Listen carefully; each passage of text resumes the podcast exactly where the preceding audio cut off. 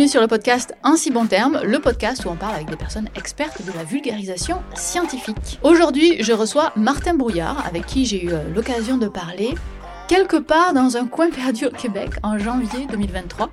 Et euh, lui et son frère, en 2004, ils ont fondé une entreprise qui s'appelle les Neurones Atomiques, qui est basée à Montréal, au Québec. Et le principe, c'est de proposer des ateliers d'expérimentation scientifique. Donc ce sont des enseignantes et des enseignants qui les appellent et qui leur demandent oh, J'aimerais bien que vous veniez faire une activité euh, dans ma classe. Et à partir de cette demande-là, bah, un des animateurs ou des animatrices euh, des Neurones Atomiques vient pendant une heure à une heure et demie, faire une activité autour d'un thème scientifique qui a été euh, choisi avec euh, l'enseignante, évidemment en s'ajustant au niveau de la classe, sur une échelle de la maternelle à 14-15 ans à peu près. Alors les enseignantes sont encouragées à préparer l'atelier en amont avec les élèves et à faire un suivi de l'activité a posteriori, mais ce dont on va parler euh, aujourd'hui, ce sont des ateliers eux-mêmes. Alors en plus des neurones atomiques, Martin enseigne aussi la didactique des sciences aux futurs enseignants et enseignantes à l'université.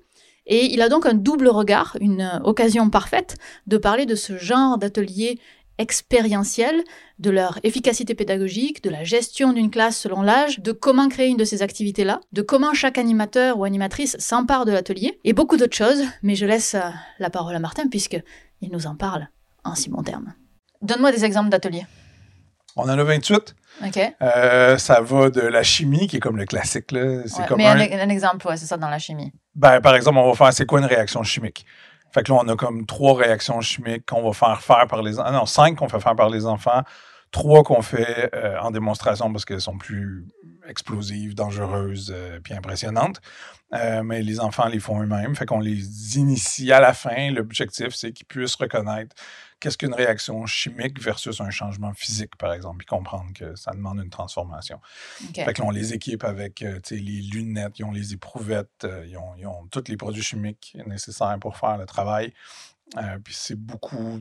Ben, dans ce cas-là, on est plus dans la démonstration, puis essayer de faire faire réfléchir les élèves sur OK, mais qu'est-ce qui s'est passé? Qu'est-ce que tu as vu? Est-ce que c'est un changement? On n'est pas dans la résolution de problèmes dans cet atelier-là, par exemple. Mais c'est notre atelier c'est le plus populaire parce qu'il répond aux stéréotypes de c'est quoi faire de la science. c'est intéressant ça. Hmm. Puis, fait que là, des fois, nous, on essaie de les amener ailleurs souvent. Oui, c'est le fun, mais personnellement, c'est pas mon préféré. Je préfère une activité où on va, par exemple, fabriquer une pile. Euh, de toutes pièces, comme Volta l'avait fait en 1800. Puis on, on, ramène, il y a toute l'histoire autour, puis on vraiment dans une résolution. C'est ça, comment on la conçoit à partir d'informations qu'on va leur donner. Ou euh, un autre de mes préférés, c'est les générateurs électriques. Fait qu'on a fabriqué des génératrices nous-mêmes. Les enfants activent les génératrices, mais ils ont plein de choses à faire fonctionner, mais qui ne fonctionnent pas sur le même courant. Des fois, il faut du courant continu, après ça, il faut du courant alternatif, après ça, il faut jouer avec la tension. Donc, les générateurs électriques, c'est moi mon préféré parce que c'est vraiment une approche d'exploration active où je leur donne des défis. Puis quand je réussis à faire naître le besoin de savoir, ils sont comme, oui, mais là, là, ça fonctionne pas. Moi, je leur dis, OK, mais pourquoi tu penses que ça fonctionne pas? Puis ils ont juste assez d'idées pour formuler des hypothèses un peu, tu sais, comme un peu bancales, mais sont vraiment proches, tu sais. Puis là, tu dis, OK, mais il vous manquait juste ça. Puis là, ah! puis là, on est capable de passer à la suite. C'est vraiment la philosophie derrière ce qu'on fait. Donc, ça veut dire que toute la pédagogie derrière les ateliers qui durent une heure? On a le format 90 euh, minutes ou 60 minutes. OK. Donc, derrière la, pédagogie, derrière tout ça, c'est de les mettre les mains à la pâte. Complètement. Qu'ils n'y arrivent pas et qu'ils créent leurs besoins envers l'animateur ou l'animatrice pour aller chercher d'eux-mêmes les connaissances? Est-ce que c'est ça la, philosophie? On essaye de créer ça. Parce que sinon, ça serait facile d'arriver et de dire OK, aujourd'hui, on vous explique euh, c'est quoi, blablabla. Puis là, tu te fais juste déverser ton savoir. Mais tous les gens qui travaillent chez nous, souvent, il y a cette espèce de désir de, partager la science. Euh, mais nous, on est plus dans une approche où il faut favoriser la découverte puis la réflexion plus tu travailles fort des neurones, euh, plus il y a des apprentissages qui sont intéressants, qui ont lieu. OK. Et est-ce que tu as une, euh, une façon de, de, savoir à quel point est-ce que ça a fonctionné, les enseignements que vous avez essayé de faire passer via ces activités manuelles?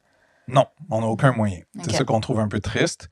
Euh, parce que c'est justement d'où l'intérêt de travailler en partenariat avec l'enseignant.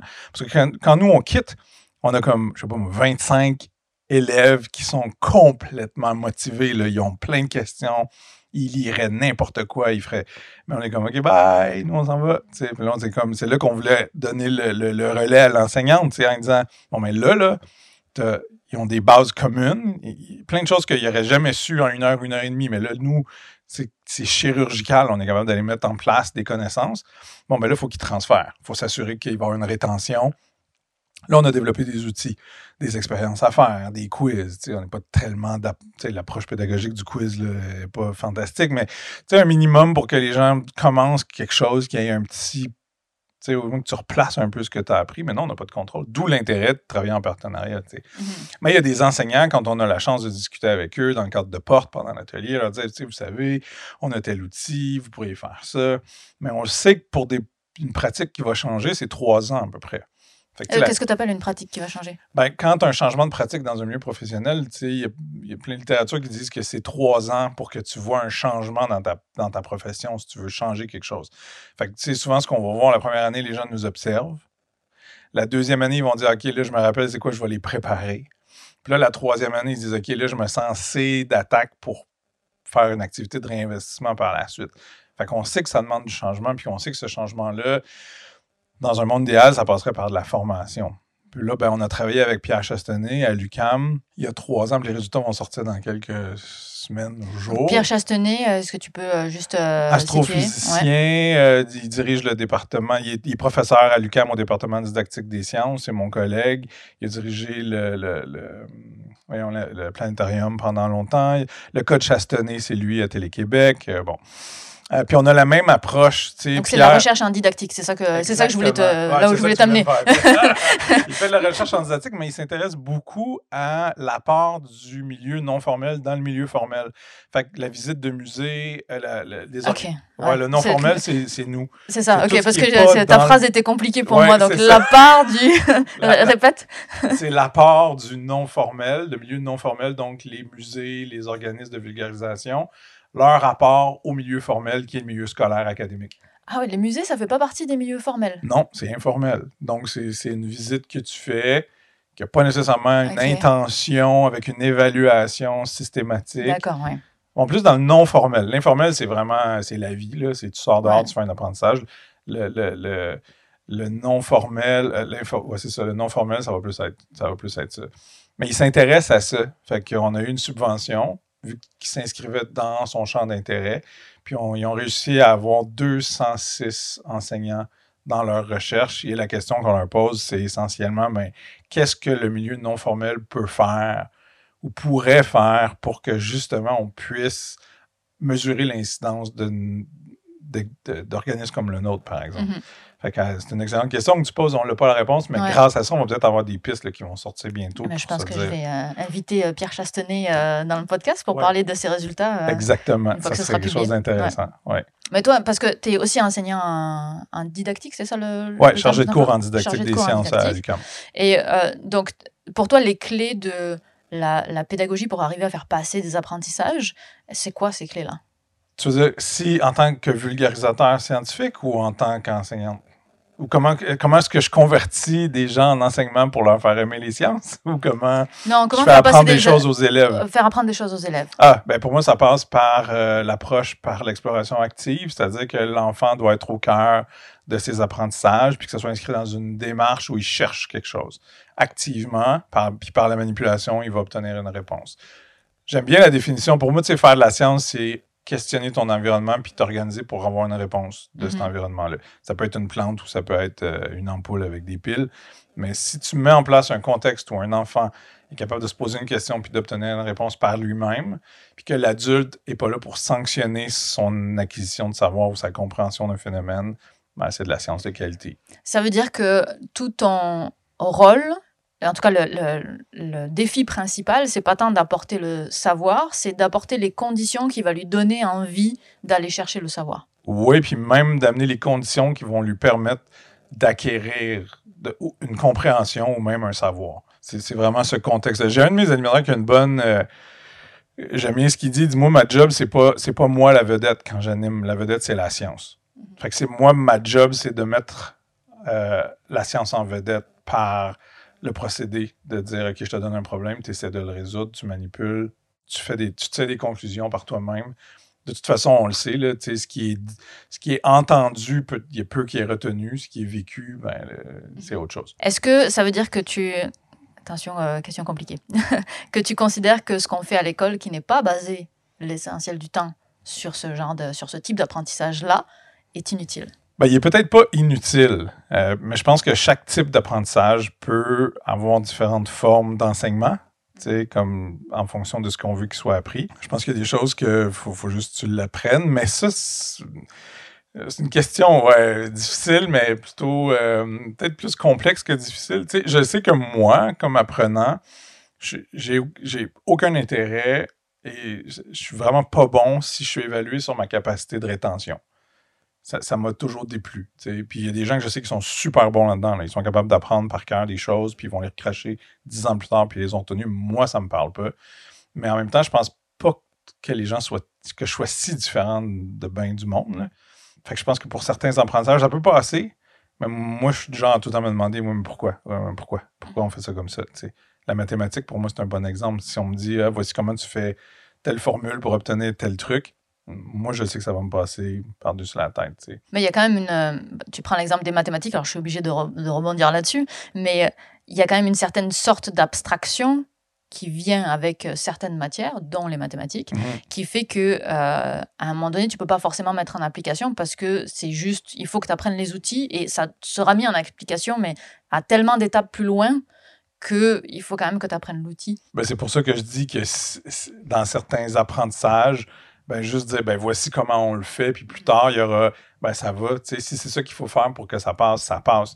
Mais pour tant qu'à moi par exemple si on a la chance de, d'assurer une plus grande compréhension plus que juste comme une mémorisation de quelque chose euh, c'est pour ça que la manipulation ou en tout cas le, d'être, confronté à quelque chose de vrai de d'authentique euh, ça a plus de pertinence mais je pense que pour apprendre une règle de participe passé T'apprends la règle, mais je vais toujours quand même être plus intéressé par mais d'où vient cette règle-là, pourquoi on fait ça, s'il y a une réponse, euh, il y en a une, s'il n'y en a pas, il n'y en a pas. Mais tu sais, c'est les grands débats en pédagogie entre est-ce que juste verser ton savoir, juste apprendre les choses par cœur, est-ce que c'est suffisant? Je pense qu'on est plus là, c'est que dans certains cas, ça va. Dans d'autres cas, si tu veux de la rétention, une compréhension, si tu vises une compréhension plus qu'une rétention d'information, faut qu'il y ait quelque chose d'expérientiel, je pense. Mhm. Il y a peut-être une, une, part aussi de où c'est tout un écosystème finalement. C'est-à-dire que tu peux avoir besoin d'une partie très euh, mise à, voyons, très euh, pratique, expérientielle, et puis une partie plus magistrale où ça va être juste un autre moment où tu apprends du complément autour de ce ton, ton, ton, expérience, ton expérientiel. Est-ce que, est que tu vois un intérêt de, du, de différents types euh, de pédagogie pour apprendre comme un tout Ou est-ce que tu le vois quand même l'expérientiel comme étant largement supérieur Et que si on pouvait faire ça pour tout, on y gagnerait? Je n'ai pas la réponse. Je ne sais pas. Il faudrait que j'essaye différentes sphères de connaissances ou de compétences pour valider ça. Euh, mais j'entends. Mais moi, je suis quand même pas contre la drill. Je pense qu'il faut juste le choisir. La drill? Ben, ouais. C'est ça, c'est des, des, terminologies probablement locales. Mais euh, traditionnellement, la drill en enseignement, c'est quand tu fais, mettons, tu apprends tes tables de mathématiques par cœur. Tous les soirs, tu te drills. C'est comme, comme le, militaire. Là. Tu répètes, tu répètes, tu répètes, tu mm. répètes. Puis tu te dis, ça va rentrer dans ta tête, puis tu vas l'avoir pour ta vie forcément, probablement que ça fonctionne. Si, si ça ne demande pas une abstraction comme en mathématiques ou une compréhension comme dans d'autres phénomènes, j'imagine que c'est une bonne méthode.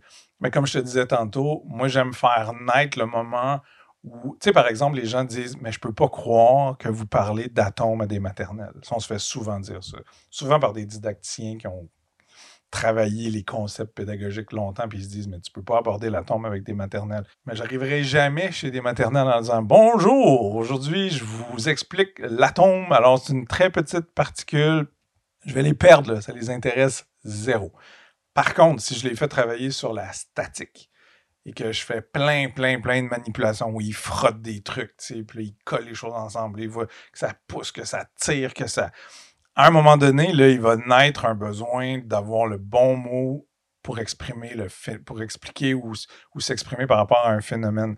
Moi, je pense que la pédagogie, c'est d'essayer de créer ces moments-là où tu amènes l'apprenant à avoir un besoin d'utiliser le bon mot au bon moment. Puis là, au lieu de faire le gna puis le gugu qui fait.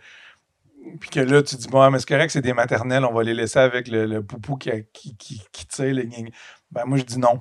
si, si tu peux mettre proton, puis électron, puis qu'il y en a un qui est positif, puis négatif mais ils vont, ça va, ils vont, ça va se mettre à la bonne place. Est-ce que, je suis assez convaincue de ça aussi, je, suis d'accord avec cette approche-là, euh, mais tu as beaucoup d'animateurs et d'animatrices là qui travaillent ouais. Euh, avec, euh, ben, pour, pour, faire des animations dans les écoles.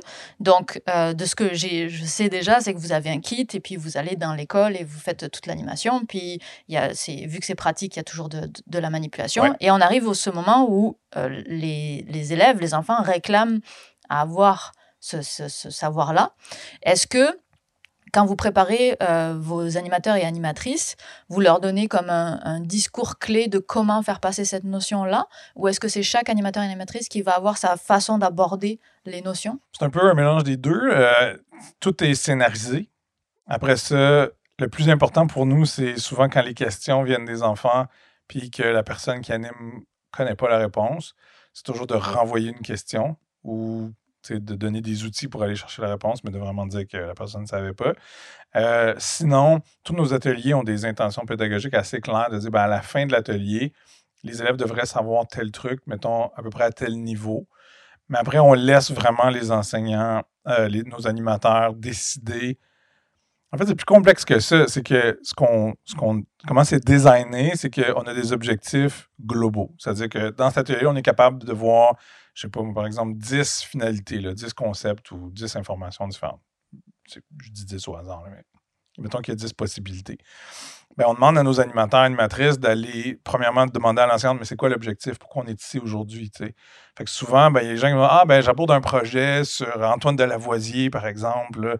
on parlait de chimie, ben, on voulait un peu connaître à propos de lui, puis comment il est arrivé avec la nomenclature des éléments. Ça serait important que ça, ça soit clarifié. On va mettre l'emphase là-dessus on va, on on enlever d'autres trucs. Mais le but, c'est d'arriver à la fin puis de répondre à un besoin de l'enseignant. Quand il n'y a pas de besoin, ben là, on laisse l'animateur ou l'animatrice dire Bon, moi, en fonction de l'âge, l'intérêt des enfants, je m'adapte. Parce qu'il y a quand même un petit quiz qu'on fait, qu'on propose à la fin. Puis on se dit qu'il faudrait quand même que l'enseignante soit capable de passer le quiz puis qu'elle se dise pas, ben voyons, on a vu comme une des choses que vous avez dans votre quiz, ça n'aurait comme pas de bon sens. Fait qu'on a une finalité quand même, puis on essaie de la couvrir. C'est comme ça qu'on sait qu'on a atteint ou pas l'objectif. Mais après, donc chaque animateur et animatrice euh, est libre d'aborder l'atome, par exemple, auprès des maternelles, comme il ou elle le souhaite. Il pourrait, ouais. C'est pas nécessairement. Vous avez pas, parce que tu dis c'est tout scénarisé. Qu'est-ce que ça veut dire, c'est scénarisé? Ben, c'est pour ça que j'allais dire oui à ta réponse à ta question, mais non il y a un moment dans le scénario où on peut dire, bon, ben là, une fois qu'ils ont fait telle, telle, telle manipulation, c'est là qu'on amène le concept de l'atome. Fait qu'on va dire aux gens, tu, ne commences pas ton atelier en disant, voici les parties de l'atome et comment elles fonctionnent, c'est théorique, maternelle, ils comprendront pas. Fait que c'est scénarisé pour fonctionner avec tous les groupes d'âge. Fait que c'est pour ça que l'animateur peut choisir. OK. Pas tant que ça non plus. Ouais. C'est parce que le chemin est tellement tracé que c'est difficile de, de sortir. Ben, il y, a comme des ordres logiques. Tu ne peux pas faire ça si tu n'as pas d'abord fait ça. Après ça, il y a plein de chemins que tu peux emprunter en parallèle parce que ce qu'on demande d'une personne qui anime chez nous, c'est sa capacité à s'adapter à son public. Puis des fois, ben, par exemple, en électricité, euh, tu fais faire une manipulation, puis là, tu as une question qui dit ah, c'est une excellente question. Regardez, on va essayer ça, voir ce que ça donne tu sais que tu vas arriver, à, ta finalité va être la même, mais le chemin que tu vas prendre pour y arriver n'est pas toujours le même. Mais il y a quand même des grandes étapes. ah, mais je peux quand même pas faire ça si j'ai pas d'abord vu ça. C'est ça qu'on trouve dans le mmh scénario. Mais donc ça, ça montre que les scénarios que vous avez euh, créés, ils, sont, euh, ils ont probablement été bêta-testés un bon nombre de fois pour, ça, pour savoir quelles erreurs ou qu'est-ce qu'allaient faire les enfants à ce moment-là, et que, ok, bah, c'est à ce moment-là qu'on parle de ça. Après, on va pouvoir les recadrer pour aller faire telle chose, et après ceci, etc., etc., etc. Donc, comment est-ce que vous créez une nouvelle animation? C'est vrai que les ateliers qu'on a en ce moment, ils ont probablement tous vécu pendant quelques années avant, parce qu'au début, il y avait juste mon frère et moi. après ça, il y a eu des on a engagé des gens, puis la nécessité des scénarios est née là. C'était plus juste dans la tête de mon frère et moi. Nous, on s'était fait des grandes lignes, on savait où qu'on s'en allait. Mais maintenant, si tu formes des nouvelles personnes, tu peux pas juste dire voici les grandes lignes. On a eu la chance d'avoir quelqu'un dans notre, euh, à nos débuts qui a écrit les premiers scénarios, qui écrit ça de façon tellement méticuleuse que tu avais même les bonjours et les virgules. Fait qu'après ça, on disait aux gens, bon, ben là, il y a ça, mais après ça, tu peux, tu peux trouver ton. Tu peux ton- dire allô plutôt que bonjour. Exactement, tu as ta marge de manœuvre. Mais, mais ils ont été donc créés, rodés, testés, la plupart des ateliers qu'on a. Puis là, aujourd'hui, on est plus en mode fine-tuning. Mais on en a quand même créé deux dans les dernières années. Puis souvent, ça fait qu'on va suivre un plan. On va se dire, bon, ben, ça commence toujours avec une question. On est toujours ancré dans le quotidien des enfants. Après ça, il faut toujours trouver une question qui va les engager. Est-ce que tu peux mettre des exemples? Euh, ouais, je pourrais mettre des exemples. Euh, par exemple, on a un atelier sur la cuisine moléculaire. Tu, sais, tu, tu dis cuisine moléculaire, probablement que tu as comme rien. Tu sais, OK, ben, cuisine, connaissez-vous ça? Ben oui, on mange, hein, OK, molécule, ça veut dire quelque chose, donc on va définir les mots. OK, on a de la cuisine, maintenant vous savez c'est quoi, vous savez que, on cuisine depuis le début des temps, mais est-ce qu'on a toujours cuisiné de la même manière? Fait on va définir cuisine, après on va définir moléculaire. À quoi ça vous fait penser? On va souvent parler de la molécule d'eau. Fait que là, on, met en place des petites notions. Après on va dire, maintenant, la cuisine moléculaire, ça serait quoi? Après ça, on va dire, ben, on a un exemple quotidien. Fait là, on prend des olives vertes farcies au poivron rouge. Et on ben, c'est comme un peu décevant. là. On s'attendait à quelque chose de plus spectaculaire. Ouais, mais c'est quand même, dans- tout le monde connaît ça. c'est un exemple de, OK, on prend, on, ramène toujours ça à quelque chose qui connaissent. Fait cuisine, vous savez c'est quoi une molécule? Vous avez l'air de trouver ça compliqué, mais c'est pas si compliqué que ça. Après ça, un exemple concret. On va toujours rester dans le concret puis le rattacher à ça. Maintenant, on dit, OK, on va vous expliquer les principes derrière de comment ça fonctionne, les, les grandes découvertes, qui qui a travaillé là-dessus, pour qu'après ça, vous, vous allez le faire vous-même. On va faire une expérience, puis, puis on va en manger. Puis là, ben là, ils sont actifs, ils, sont- ils se projettent dans quelque chose, ils ont des bases, on les a accrochés. C'est un peu le principe. Tu dirais que ça prend combien, de fois devant des élèves avant que tu considères qu'une animation elle est rodée et que ça y est, vous savez, vous savez exactement. Il y a plus, il y a plus, il y aura plus d'ajustement à partir de là? Hmm, J'aurais comme le goût de te dire jamais.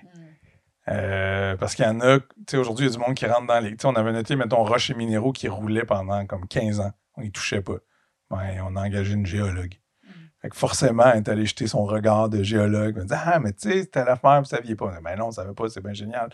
Fait qu'ils se font toujours bonifier, tu sais. Puis il y en a, puis il y en a d'autres que- qui n'ont jamais été retouchés. Il y en a d'autres qui ont été touchés plein de fois en fonction de qui arrive. Mais généralement, je te dirais que ça va généralement assez vite. Parce que des enfants, ça pardonne pas tant que ça. Euh, fait que si tu t'en vas puis tu te rends compte que tu as un moment long, par exemple, ah non, mais ils ont toutes des faces, ils baillent, là. Je veux dire, ça, tu fais ça deux fois, tu veux plus jamais le revivre, là. Fait que ça te, ça te recadre euh, vraiment rapidement des jeunes. là. Et justement, euh, parlons de, maintenant du comportement des, des jeunes euh, face aux animateurs et animatrices. Ouais, Donc, selon les âges, évidemment. Ça, donc, tu dis que tu commences à la maternelle, maternelle. euh, donc 4 ans, Ouais, à peu près maternelle 4 ans. Ouais, Maternelle. on y va pas si souvent, mais on va dire 5 ans. 5 ans, Ouais. jusqu'à quel âge vous allez? 12, 13, 14, 15. Tu sais, sixième année, ils ont 12 ans. Mhm, Des fois, on va aller secondaire 1, secondaire 2, donc 13, 14, dans ces eaux-là. Ok, Mais généralement, c'est vraiment notre public cible, 6-12. 6-12. Ouais. Ok. Donc, parce que j'a- j'allais dire le 13, 14, 15, on commence à être dans des âges où c'est peut-être un petit peu moins, il y a peut-être un petit peu moins de réaction de leur part. Ouais, c'est un autre public. C'est ça, c'est un autre Ouais, public. on hein. n'envoie pas n'importe qui là-bas. Ah, c'est des animateurs qui sont. Ouais, qui ont envie puis qui se disent Ouais, moi, ça me branche. Là. Je Ok. peux aller là. Parce que ça, ça peut très mal se passer. si t'arrives, bonjour les amis, tu sais, les gars, oups, c'est pas le bon public. Si tu les, si tu les euh, considères comme trop enfants, c'est Ouais, ça? ça va pas aller du tout. Mhm. Tu sais, les meilleurs animateurs de ces niveaux-là, c'est que tu es capable d'un peu les taquiner comme s'ils étaient des enfants, mais ils savent que tu les taquines, tu sais. Fait que là, ils vont Ouais. embarquer dans ton jeu. Fait que c'est un jeu subtil d'équilibriste, là. C'est pas pour tout le monde euh, secondaire. Fait que, ouais, mais 6-12, euh, ça va, là. Tu peux jouer dans une. Mais même 5-6e année. 5 6 année, donc c'est. Ah ouais, Excuse-moi, faut que tu traduises. C'est les 11-12 ans. Les là. 11-12 ans, Les ouais. autres, ils, tu sens, là, sont pré-blasés, tu sais. Ils sont pré-blasés. c'est ça. Fait que faut. faut, c'est une approche qui est différente. Et euh, alors justement, comment est-ce que tu prends en considération dans la conception de ces ateliers-là le fait que euh, selon les âges, ils vont pas avoir des comportements identiques? C'est une bonne question. En fait, comme je disais tantôt, si on est capable de s'inscrire dans une réalité qui est proche de la leur, de le relier, puis qu'on est vraiment dans une approche euh, en, en pédagogie, ils appellent ça la zone proximale de développement. là. Mais je dis tout le temps, ça peut te prendre, c'est un exercice que tu peux faire rapidement. Tu peux poser des questions à ton groupe. Tu sais, Hey, est-ce que vous pensez, je sais pas, n'importe quelle question que tu pourrais poser, si tout le monde te regarde là, comme s'il était des orignaux avec des phares sur l'autoroute dans le visage, tu sais que c'est pas. Il faut que tu resserres. Parce que nous, on aime beaucoup avoir une approche de problème ouvert. Fait que plus ton problème est ouvert, plus tu risques de créer une espèce de d'hébétitude de ben, je ne sais pas du tout ce que tu me racontes, mais tu peux facilement resserrer après. OK, je vais vous poser la question différemment. Puis là, tu resserres, tu resserres, puis à un moment donné, tu, tu sens que. Puis les gens sont formés un peu chez nous comme ça. Tu, sais, tu peux dire, bon, ben, quand c'est ta question, si tu sens que tu n'as pas de, de, réaction, ben, tu changes un peu ton angle, ton approche. À un moment donné, tu sais, ah, ça, ils vont embarquer. Parce que rapidement, nous, on offre de la manipulation. Fait que c'est juste comment tu les amènes, comment tu les amènes là. Mais je te dirais que quand j'arrive en maternelle ou que j'arrive en avec des 5 ans ou des 12 ans, euh, je change pas tellement. Tu sais, moi, j'entends beaucoup de gens qui animent des fois des enseignants, puis avec des maternelles première année, ils changent leur façon de parler. Bon, là, là, les amis, là, tu vas, tu sais. Puis là, je suis comme, ben, nous autres, non. C'est mon approche personnelle, mais je change pas tellement. Ce que je vais généralement faire, c'est juste mettre moins de mots je, vais, je, vais, je vais élaguer en termes de contenu. Il y a des choses que je vais juste pas dire. Je vais garder ça simple, simple, simple. Je me donne, tu sais, je me dis à la fin de l'activité, j'aimerais ça qu'il ait retenu une chose, c'est cette chose-là. Plus ils sont jeunes, plus je vais, je vais rapetisser la, la, quantité d'informations ou d'objectifs pédagogiques que j'aurais pour eux. Parce qu'un même atelier peut être donné à plein de niveaux différents. Ah, donc quand vous avez un atelier, c'est à l'animateur et l'animatrice de s'ajuster en fonction du niveau. Il n'y a pas un scénario par niveau? Non. Ah. c'est une bonne question que tu poses, parce que moi, je prends tellement ça pour acquis, je me rends compte. Mais il y a des ateliers qu'on ne fera jamais. Criminalistique, par exemple, où on parle de, de décès. Bon, on n'ira pas faire ça avec des troisième années. Euh, troisième année étant? Des huit ans à peu près. C'est juste le sujet s'y prête pas tant que ça. Tu sais. Puis la, quantité de science qu'on a injectée dans cet atelier-là, on se dit, c'est pas eux qui vont être notre public préféré. Machine Simple, c'en est un autre. On se dit, tu sais, c'est c'est pas adapté. La partie ludique est un peu moins là, mais la partie science, rigueur, calcul, mesure, c'est juste pas des choses qui sont euh, à, portée de main, par exemple, de, de, de, 8 ans, par exemple. Mais on n'est pas nécessairement, on se calque pas sur le programme. Ça, ça... ça allait être ma prochaine question, justement et c'est pas alors, le fait de ne pas se calquer sur le programme, ça me fait me dire de pourquoi est-ce que les enseignants feraient appel à vous parce qu'ils prennent sur leur temps. De, parce que j'imagine le temps est assez précieux pour faire passer tout le programme. et donc, pourquoi est-ce qu'ils viennent vous chercher vous si ça aide même pas au programme? Ben, en fait, c'est que là, il faut, faut, faudrait démystifier. C'est quoi le programme? Au Québec, le programme, il y a deux facettes. Il y a la facette notionnelle, puis il y a la facette, euh, toutes les, euh, ben, en fait, c'est la démarche, en fait. C'est le cadre d'évaluation qui est, appuyé sur les critères de la démarche scientifique. Si nos activités s'inscrivent dans une perspective de démarche, où ils ont été familiarisés avec euh, la formulation d'un problème, la euh, formulation d'une hypothèse, est-ce qu'ils ont est-ce qu'ils ont émis un protocole, est-ce qu'ils ont suivi un protocole? Ben, tant qu'on est là-dedans, on s'inscrit dans le programme. Mais quand les gens nous appellent c'est rare qu'ils se disent Bon, ben, j'ai vu dans mon programme que je devais voir euh, réaction chimique. Euh, je vais commander votre atelier réaction chimique. Ça arrive, mais ça n'arrive pas si souvent. Mais c'est pas grave parce que nous, ce qu'on essaie de faire, c'est qu'il y ait un lien émotif avec l'activité. Si ça leur parle, ça les branche, on dit prenez cette activité-là, vous tricoterez des activités autour. On va toujours s'inscrire ultimement dans le programme. Si quelqu'un nous questionne, ouais, mais est-ce que vous êtes. Parce qu'il y a eu une mode à un moment donné où tout devait être. Euh, parce qu'il y avait eu un nouveau programme, tout le monde se disait conforme aux exigences ministérielles. Fait que là, tout, le monde faisait des pirouettes pour. Euh, nous autres, on s'est juste dit, ben, on va toujours y. Je dis, si mm. vous cherchez du monde qui font de la démarche en sciences, on va toujours être pertinent. Après ça, si le sujet vous intéresse, euh, choisissez un sujet qui est dans votre programme. On en a 28, on va trouver quelque chose. Je reviens sur la relation avec les jeunes. Il y a des classes faciles, puis il y a des classes pas faciles. Oh oui. Comment est-ce que vous gérez ça et est-ce que le fait de faire des expériences, finalement, c'est pas comme quelque chose qui lisse le comportement des classes qui pourraient être difficiles, par exemple? Euh, oui, complètement. Le nombre de fois qu'on se fait dire OK, cet élève-là, ça fait trois mois qu'il est dans ma classe, il euh, n'y a rien qui fait. Euh, puis là, il est heureux, il a un sourire, il est centré sur la tâche. Merci beaucoup. Comme, ben ouais, ben c'est ça. C'est ça qu'on fait. Ça aide, finalement, le, le fait de, de, changer de format, ça a comme donné un moment où l'élève problématique était plus problématique du tout. Plus problématique du tout. Moi, j'ai vu des enfants là, dans des murs de carton isolés, là, parce que clairement, euh, incapable de, de, de, fonctionner. Là. Puis quand on arrive, on peut y enlever son mur, on va le mettre dans une équipe. Là, tout le monde, et ça va, tu on va, ben, va l'essayer. Si ça va pas, on retournera. J'ai pas beaucoup de souvenirs en classe, là, de jour, quand il y a un enseignant dans un cadre normal, là, de, d'avoir dit non, tu retournes dans le coin. C'est très, très, très rare. Les seuls cas, c'est comme les activités qu'on appelle parascolaires, où ça va être après les cours.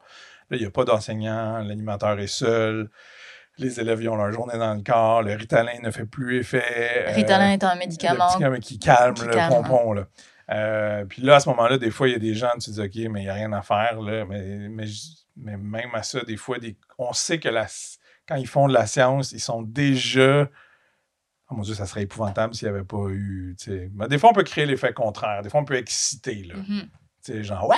Tu sais, quand tu, tu, joues avec des catapultes ou que, tu sais, bon, il se passe des choses qui font du son. Ou, ouais, des fois, euh, on provoque. on est des agents provocateurs. Ouais. Mais, euh, mais c'est sûr que ça va chercher les gens euh, d'une manière que l'école. Puis, tu sais, je reviens à ta question que tu m'as posée, est-ce que l'école, on se trompe?